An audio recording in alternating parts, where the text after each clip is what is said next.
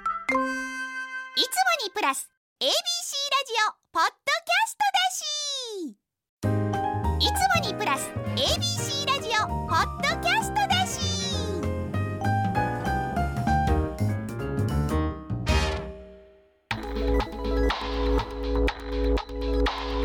え AM ー、 1008 FM 九三三 FM933 ABC ラジオラジオ今村翔吾山崎れなの言って聞かせて。こんばんは歴史小説家の今村翔吾ですこんばんは山崎れなです今週も始まりました今村翔吾山崎れなの言って聞かせてよろしくお願いしよまろすしくお願いしますもうちょっとでお盆ですけど今村先生何かお盆なさいますかお盆はお仕事ですお仕事ですか仕事ですねあんま関係ないですかお盆ある休おみ盆休みはまあ一応お盆みたいな時期に休みはありますあそうはいそうやな一応けどうちはスタッフは休みやから俺だけが仕事じゃないかなえ現行のそんなことありますそうあてかそういえば新人スタッフさん募集どうなりましあ今ねだいぶ来てるたあで応募がラジオを聞いて、うんで来たっていう応募したいよマジっすかいたいたいたいたえお母さんがリスナーで、うんえーっとお母さんからすこんなんあるよって勧められえて興味持ってっつってきた、就職うん、活動中の学生がそうやねしかもその子多分基本的にみんな中途やけどその子多分新卒やったんちゃうかえな大丈夫かな新卒カード うちにはよくない確かに確かに新卒育てんのって結構大変ですなんかもようねけど、うん、聞いてはったお母さん聞いてくれてはったありがとうございますうんすごいですねうんやまあどうなるかわからない俺があんまり採用にちょっとあんま関わってないからうん何とも言えんけどなんかそういう若い人が来たっていうのも聞いたし結構上の方の人も、うん俺より年上の人もいたって聞いてる、ええ男女比は多分2対8で女の人って聞いてる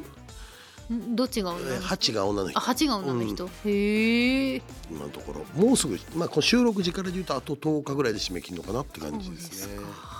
楽しみですね楽ちしみですょよっとまたおい続報をお待ちしておりいまつすかだからここに来る可能性はありますよねそうなんですよどうなったのかなと思ってそうだからまあ採用されたら研修で東京のラジオやらテレビやらとかは多分1回はついてくることになると思うマんネでージャーさんってことですもんね、まあ一旦はまあ東京系のことはあんまりやらないとは思いますけど、はい一応はやっぱまず体験してみようみたいななるほどなるほど、楽しみにしており ます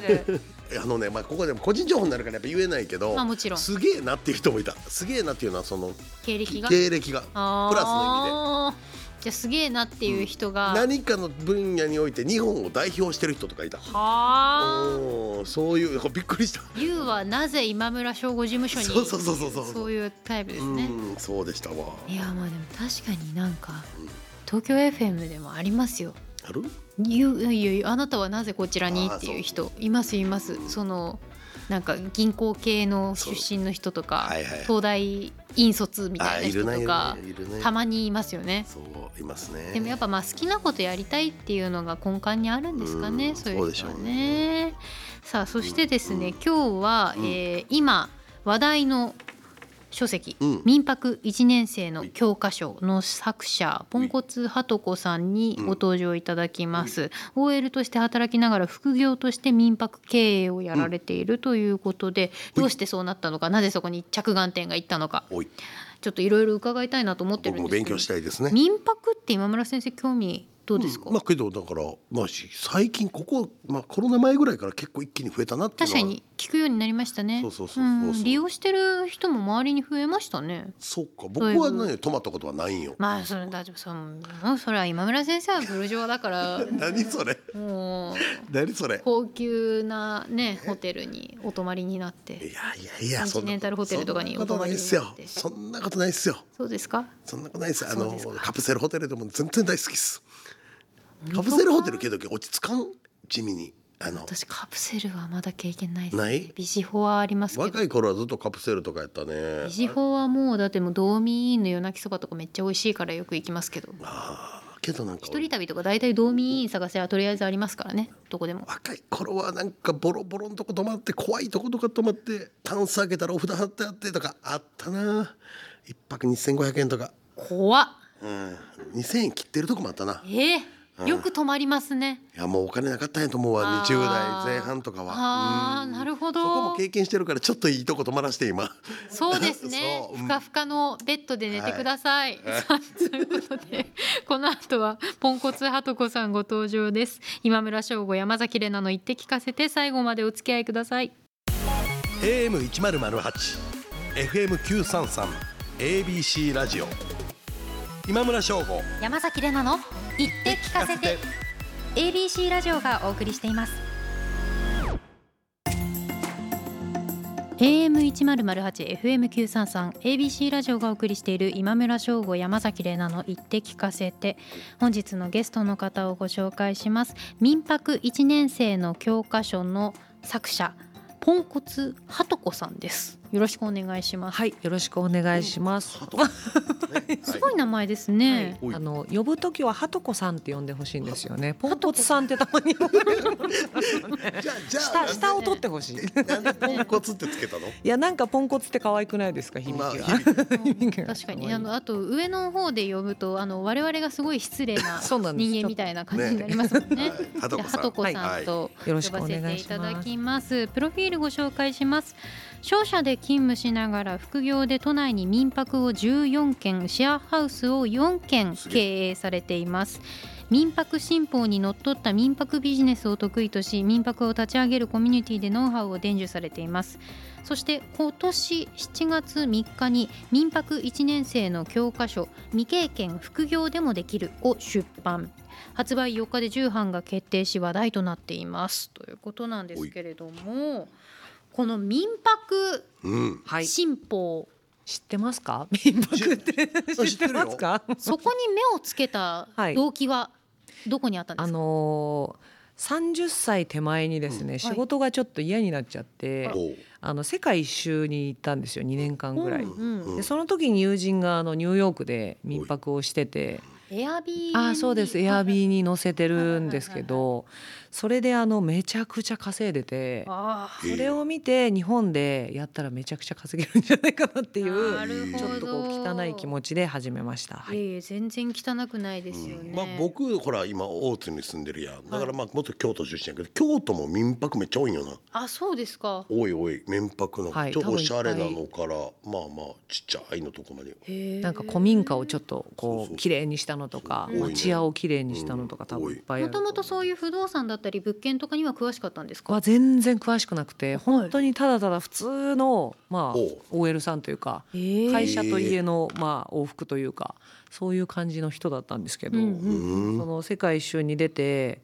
あのちょっとなんか面白い人いっぱいいたんですよね日本人でも多分出会う出会う人出会う人ちょっと変わってる人が多くてうん例えばどんな人 がいやなんかこうアフリカとかうん中南米とかで会う人っうてん基本的にみんな仕事辞めてくるんですよ。まあそうですすよ日ね本の会社はなかなか長期で休めないのでなんかフラっとしてる人あそうですそうですそう多いでよすそうですなはんかい住所不定無職みたいねなはいは人がいは たくさんいるんですけどでもなんか楽しそうに生きてる人みたいそうなんです、はいそはういはないんです、でそういう人見てるとサラリーマンってこう家と会社の往復で、うん私あの週8で飲んでたんですけど、あの週 8, でね飲んでたんですけやどなんですか一日二件とかの日があるってことですでよもねなんか会社の先輩後輩同期しか飲む人がいなくて、うんもう会社しかコミュニティがなかったんですけど、なんかそういう旅をしてる人ってまたちょっと違うコミュニティで生きてる人がやっぱり多くて。うんなんかそういう姿見てるとなんか会社員以外の生き方もあるのかなっていうふうに思って、うんうんそれでなんか自分で何か、まあ、副業をやりたいなと思った矢先にそうやって民泊との出会いがあって、なのでそこでちょっとこう、まあ、あの都内で帰国した時に始めてみようと思って。うんなるほど民は泊い民泊ビジネスをしながらでもその旅だったりとかっていうのは続けてらっしゃるんですかえっと会社員なので今もそうなんですけど、はいなのでそのまあがっつり1ヶ月とかはちょっといけないんですけど、うんまあ普通のあのお休みの日というか、はいゴールデンウィークとか年末年始とかそういう時はあの今でもあの旅をしてます海外旅行に行ってじゃあますね。副業としてでも民泊経営っていうのはできるとあもう全然できますね。本腰入れなくても、はい。へえコロナ中とかも普通にうまいこと言ってたんですか、コロナ中は、まあ、物件ちょっと減らしたりとかやっぱりしたんですけど、うんうんだけどそれすごいよねでも結構その、まあ、2年ちょっとぐらいコロナがあって、はいはい最初はあの帰国できない外国人が長期で泊まってました。なるほど。いや例えば帰れないあの生活ですもんね。そうですそもうはやです。そうです小規模の M&A のサイトとか見ると民泊系が大量発生してたからそうですか俺うまいこといかへんのかなと思ってたうん。人によるってことはやり方次第ってこやとり方もあったと思います。えーそう具体的にはどういうやり方に工夫をされたんですか。でもやっぱりその手放す人もすごい多かったのは確かに事実で、うんあのまあ、不動産投資家の方で民泊投資をやってる人は、多分ほぼみんな撤退というか、うんあの辞めた人がかなりり多かったと思うんですけど、私とかはなんかその自分が住みながら一部屋を貸すっていうやり方をやってたので、なのであのまあ自分が辞めちゃうと家がなくなっちゃうので。 なのでな何とかしてこう誰かに住んでもらうっていうのでまあいろいろ工夫をしてっていうところはありましたけど、その民泊経営するにあたって選ぶそのまあお家ですよね。はいその物件部屋を選ぶときってどういうところにこうポイントがあるんですか。なんかまあ都市部でやるんだったらやっぱり立地がいいところは大事かなと思いますけど、でももなんか面白いのはその自分が住むわけじゃないので1う年ん2年住むわけじゃないので、はいはい。民泊に来る人って海外のまあ旅行うん客1週間とか2週間とかなのでその人が住む一般の賃貸でいいって言われる物件と海外の旅行客がまあいいっていう物件って重なるようで重ならないところがちょっとあるのなでる。ほど。そこの歪みがまあすごく面白いなっうて、ん俺なんかすごい気になるのが、まはあ、い興味どんなことでも仕事に関しては特に興味あるんだけど、うん買う準備するのはなんとなくわかんないけどランニングとかってどうすんのその今こんだけ最初にこう何件もやってはるじゃないですか、はい運用ランニングって誰か誰に管理してもらったりとか自分で全部は無理ですよね。でもしばらくは自分で掃除してました朝5時とかに起きて、えーまあ最初はそれ必要よねそうですそうで絶すそ対。れ大体自分が管理っていうか、まあ、経営してるのが何件ぐらいまでの時ですか、えっと56件までは行けます 5、6件56件までは行けますいう何日に1回みたいなのそをうルでーテすそうィでンにしすて。はいけどなんかもちろんいいこともいっぱいあるけど、はい多分トラブルとかに対しての対応力も結構必要なんじゃないですか。そうセですキュそうリですティ面とかも結構不安になりますよね。うんでも意外とあのー旅慣れてる人がやっぱり多いんですよ、はい長期で泊まる人って、日本語が喋れる人とか、うんもう日本が大好きで大好きでうん何回も来てますみたいなうん人が結構エアビーに泊まるので、うんそういう意味ではこう手がかからないお客さんがやっぱり多かったかなじっゃてあ思まあマいます、ね、ナーとかモラルとか部屋の使い方みたいなところもそんな全に然めちゃくちゃもう来る前より綺麗にして、えーシーツも自分で洗って干してっていうゲストすもごい何人もいました。え素晴ーらしいです、えね。その、はい仕事中にチェックインしたいとかいういう人いるんじゃないのこっちが仕事そあういりうました時鍵とかどうやって受け渡すのそういう時はあのまあキーボックスとか、うんうんあのまあえっ、とオートロックのそういうなんか、あの自動で管理できほうほうるほう鍵みたいなのがあるので、そういうので管理したりとかしてました。へうんはい。民泊ってどういう手続きを踏むとそのビジネスが始められるんですか。まずは私はその大家さんから物件を借り受けて、はいあのゲストに海外の人に貸すっていう天体っていうのをやるんですけど、天体ねなのでまずは大家さんがその民泊いいよってまず言ってくれないと話が始あーまる、あの勝手にはやれないんですよね。そうか確かにはいまあ、この人が住むって分かってたらいいけど不特定多数の人がこの部屋を使うようになるってなるとそうなん貸です側もリスクですもんねそうなんです大家さん側も。なのでちょっと法律ができる前とかは結構そういう勝手に貸しちゃってる人が多くて、そのちょっと闇民泊みたいなのがすごい流行ってたんですけど、えー今は結構法律もできてはいかなりそのクリーンなうんあのビジネスになったかなっていうふあうーにはそれ思こいます。そ保健所が介入するようになあったりそうだとかですそうですそうですしてはいそうですほん。でーで後に自分の自己物件とかにしていくとなおさら利益率は上がっていくってことですよね。上がりますねはいなるほどで最後は物件が手に残るっていうそういそういううこと感じやねになりだまかす。ら物件の立地とかうんそういうのも大事だけど、はいやっぱエアビーとか使う時って、ちょっとやっぱ旅行気分だから家具とかインテリアとか内装とかもうん結構なんか可愛いの選んだりとかするじゃないですか、どこの国行っても。だから日本とかやったら結構和風とかも受けそうやもんねだから京都とかに泊まってるのはそういう人らやろうなって思うよ。ありますそういあうりま売すれる部屋みたいなのあるんですか。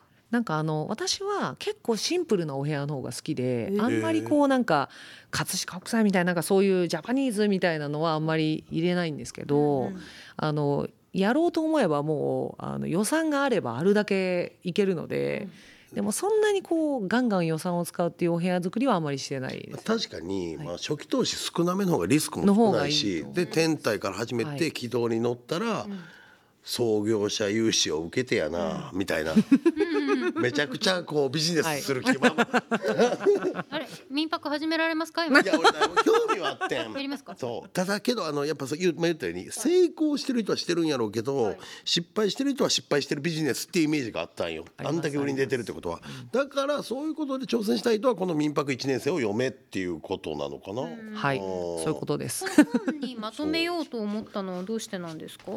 あえっとまあ、あの民泊ってやり方がまあいくつかあって、はいそのまあ、旅館業っていうそのちょっと厳しい法律を使う人もいるし、うんその民泊新法っていうのを使う人もいるしで、今民泊の本が出てる本ってその旅館業とかあと特区の大阪の特区民泊とかの人がやっぱ多くて新法で、うんその結構副業でガンガンやってますっていう本はないんですよねうん世の確中かにに。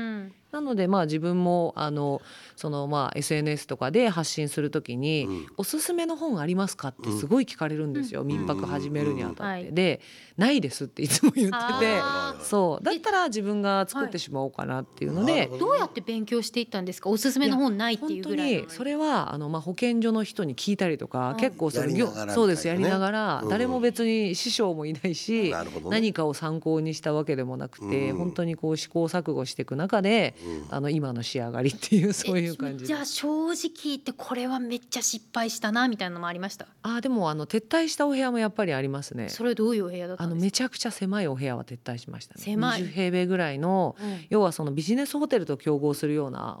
部屋あーなるほどはあのちょっとやっぱりこういや難しけいど。多分価格帯も今東京僕も東京ホテル暮らしだけど値段上がってるから、そのまあ言うたらそこあの値段払うんやったらこの値段でここ止めれるんやみたいな多分そうを狙っていけるんやろうな民泊は。はい。うんまだまだもっともっとコロナ明けで増えてきそうだからでまた狭いは狭いで狭いかつシンプルな感じだとビジネスホテルってすごい日本充実してるじゃないですそうなんかで。す。すごいいっぱいあるのそうで。そうですよねあんまりやっぱりそことは戦わない方がいいかなってうんえ私は系思列ってて店舗もありますしね。そうですそうですそうです。そうか難しいですね。やるんやったらどんな部屋したいいや私、うん、どうでしょうね今村先生ありますかも儲けとか考えられたら今言ったようにやっぱ初期投資少なめやろうけど大体どのエリアに出してるみたいなのあるんですか私はあの都内に住んでるので、うんはいもうすべて東京でやってます。 23はい、二十三区内でやってるんですけど。これなんか武田武田家の武士が馬に乗ってるオブジェが部屋の中にあるやつみたいなどっかそれって好き好きな人は好きなんちゃうそういう取られそうですよ ね。そうですよね取られますかね。のあの英語翻訳した時代劇全部見放題とか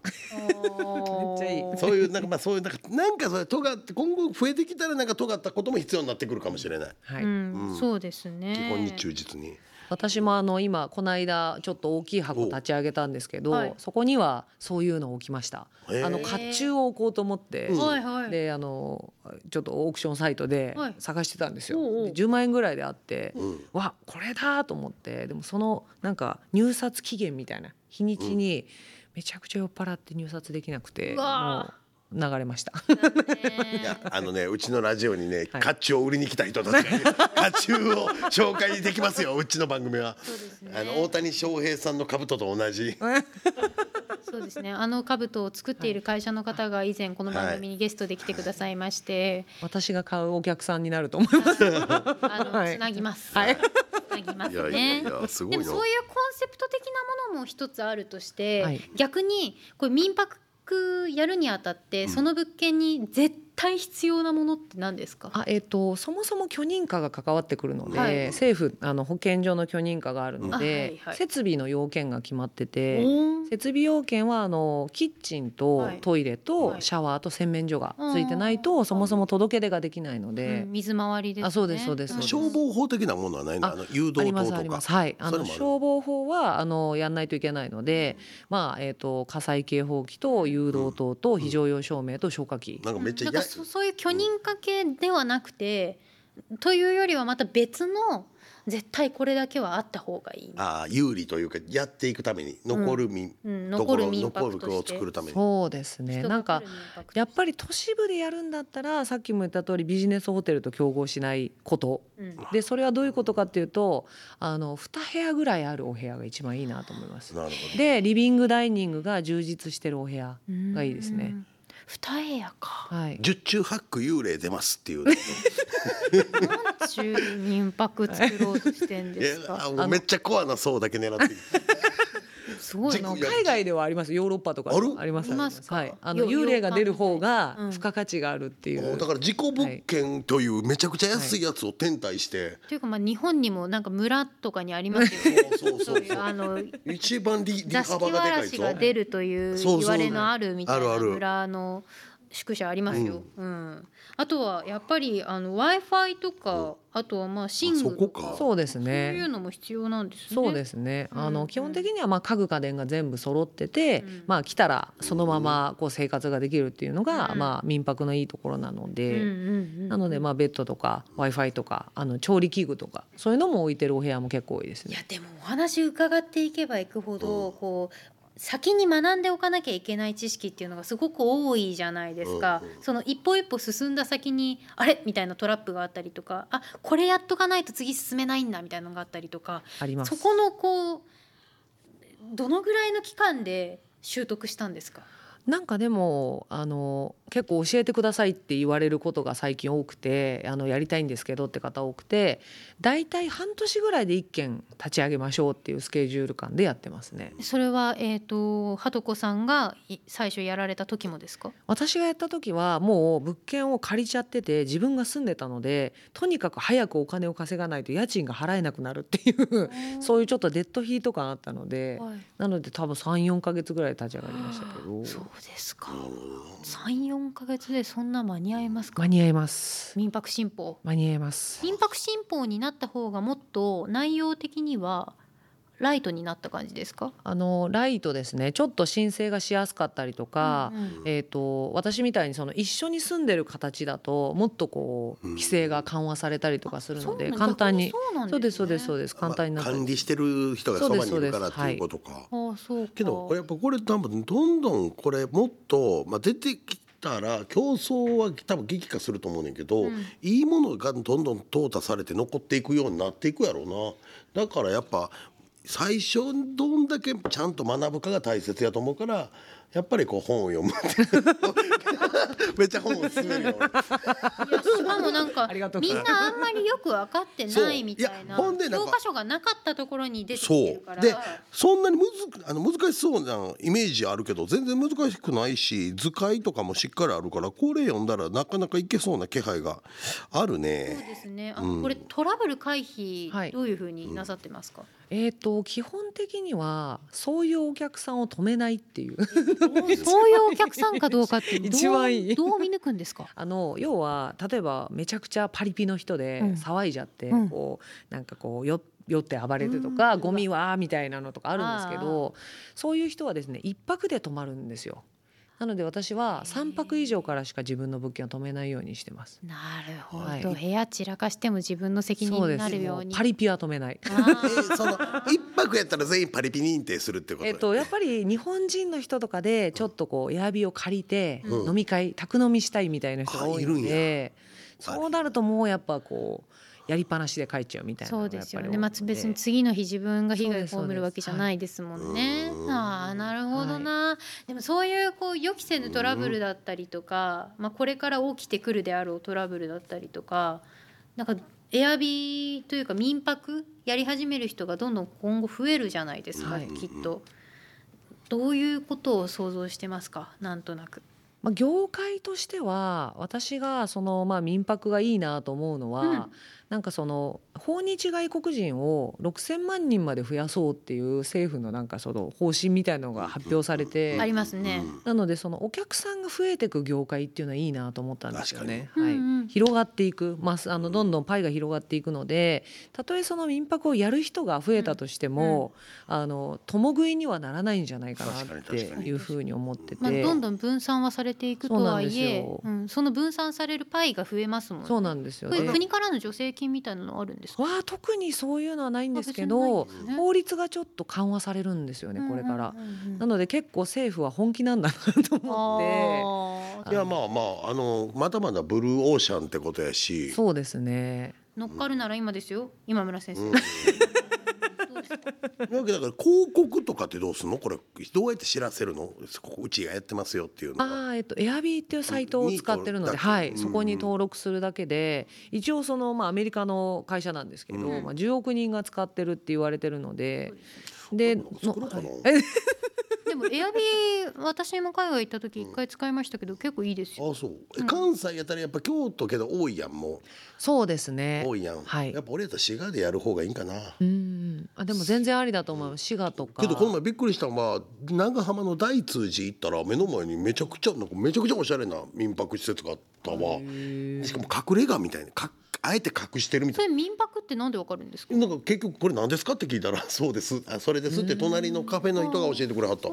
そう別荘みたいな感じで別荘みたいな感じへーえ忍者みたいなんどうなんやろあの隠し扉とかめちゃくちゃやりたいです私も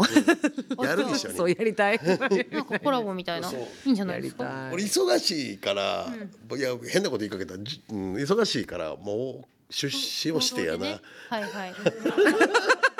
いいですねでいざとなったらそこの隠し扉に隠れましょうみんなで あそういうねいいですね隠れて遊びましょうそうそうなんか畳がパッと開くとか、扉がひっくり返るとか絶対好きよね、うんめちゃくちゃ好きだと思いでまお客さん入ってない時はそこで密会してす、そうえー楽しいか俺けど強いかもな俺自分が海外に当たるコンテンツ作ったら自分それのコンセプトの民泊作りゃいいんやなわあすごい天才無敵やん先生これ今日から読み始めた方がいいでしょそう例えば僕小電車で言うとボロ飛びを当てて、はいボロ飛びの部屋を作りゃ二重にうまいやんそういうこあとーや天才そそうういいううここととですよだ作品の二次利用三次利用していきましょうそうんさすがすごいそわういうことゼロから生み出したものがあるはい強いわううんありがとうございますとやいややうことですごいなうんめちゃめちゃ勉強になりましたうん今後の目標などは何かございますかまあ、あの今回書籍を出版させていただいて、うんあの今まで自分がこう SNS で発信してたところじゃない方うにん届いてる感じがすごくしてて、はいなんか自分みたいにあの、まあ、OL さんで、うんこうなんかうだつが上がらない OL だったので、うんなんかそういう人にも手に取ってもらえて、うんでなんか少しこうなんか人生が変わったら嬉しいななんてなるほどいね、いですね夢ありますねこのだからこの民泊一年生の教科書が、まあ、重版したんですよねはい売れてるんですよねねまあ小電車という出版社はねこれね味を占めたらね大体民泊2年生も作ろうとしてると思うんで 多分ねちょっとねハードルが上そがうっちょたっパターとン次の中級編で民泊2年生とかやろうとしてると思うねん もう。ほんでなんかもうそうなんかこの流れで俺に帯書かすとかさもう考えてると思うから、まあ、その時は僕もこれ読みたいと思います。は、はいい、改めまして民泊1年生の教科書、未経験副業でもできるは小電車から現在発売中ですポンコツハートコさんの本です、ぜひ皆さんご一本当に読面く白だそうですさい民泊興味ある方ね、うんこの放送で増えたでしょうしね、うんということで本日のゲストは民泊1年生の教科書の著者ポンコツハトコさんでしたありがとうございまありがしとうござたいまあしりたがとうございました。今村翔吾山崎でもいいでたかせ ABC ラジオがお送りしています AM1008 FM933 ABC ラジオがお送りしている今村翔吾山崎れなの言って聞かせてエンディングのお時間です今村先生お知らせお願いしますはい、朝日新聞にて長官小説「ひとよ花よ」毎日連載中です。はいそして私は、えー花子東京にてウェブのエッセイ連載中です山崎れなの言葉のお裾分けこちら書籍化もしておりますぜ現在絶賛発売中ですので、ぜひご一読くださいそして今村翔吾山崎怜奈の言って聞かせてこの番組は放送から1ヶ月間 Spotify や Podcast でも配信していますラジコのタイムフリーとともにこちらもチェックよろしくお願いしますまた番組ホームページのメールフォームでは引き続きメール募集していますコーナーやお悩み番組の感想などなど普通おた何でも構いませんメールが採用された方には番組特製のステッカーをプレゼントしていますということでここまでのお相手は今村翔吾と山崎怜奈でしたまた来お週疲れ様でした。あ、じゃあまた来週。お疲れ様でした。そうしました。え、そうしました。はい。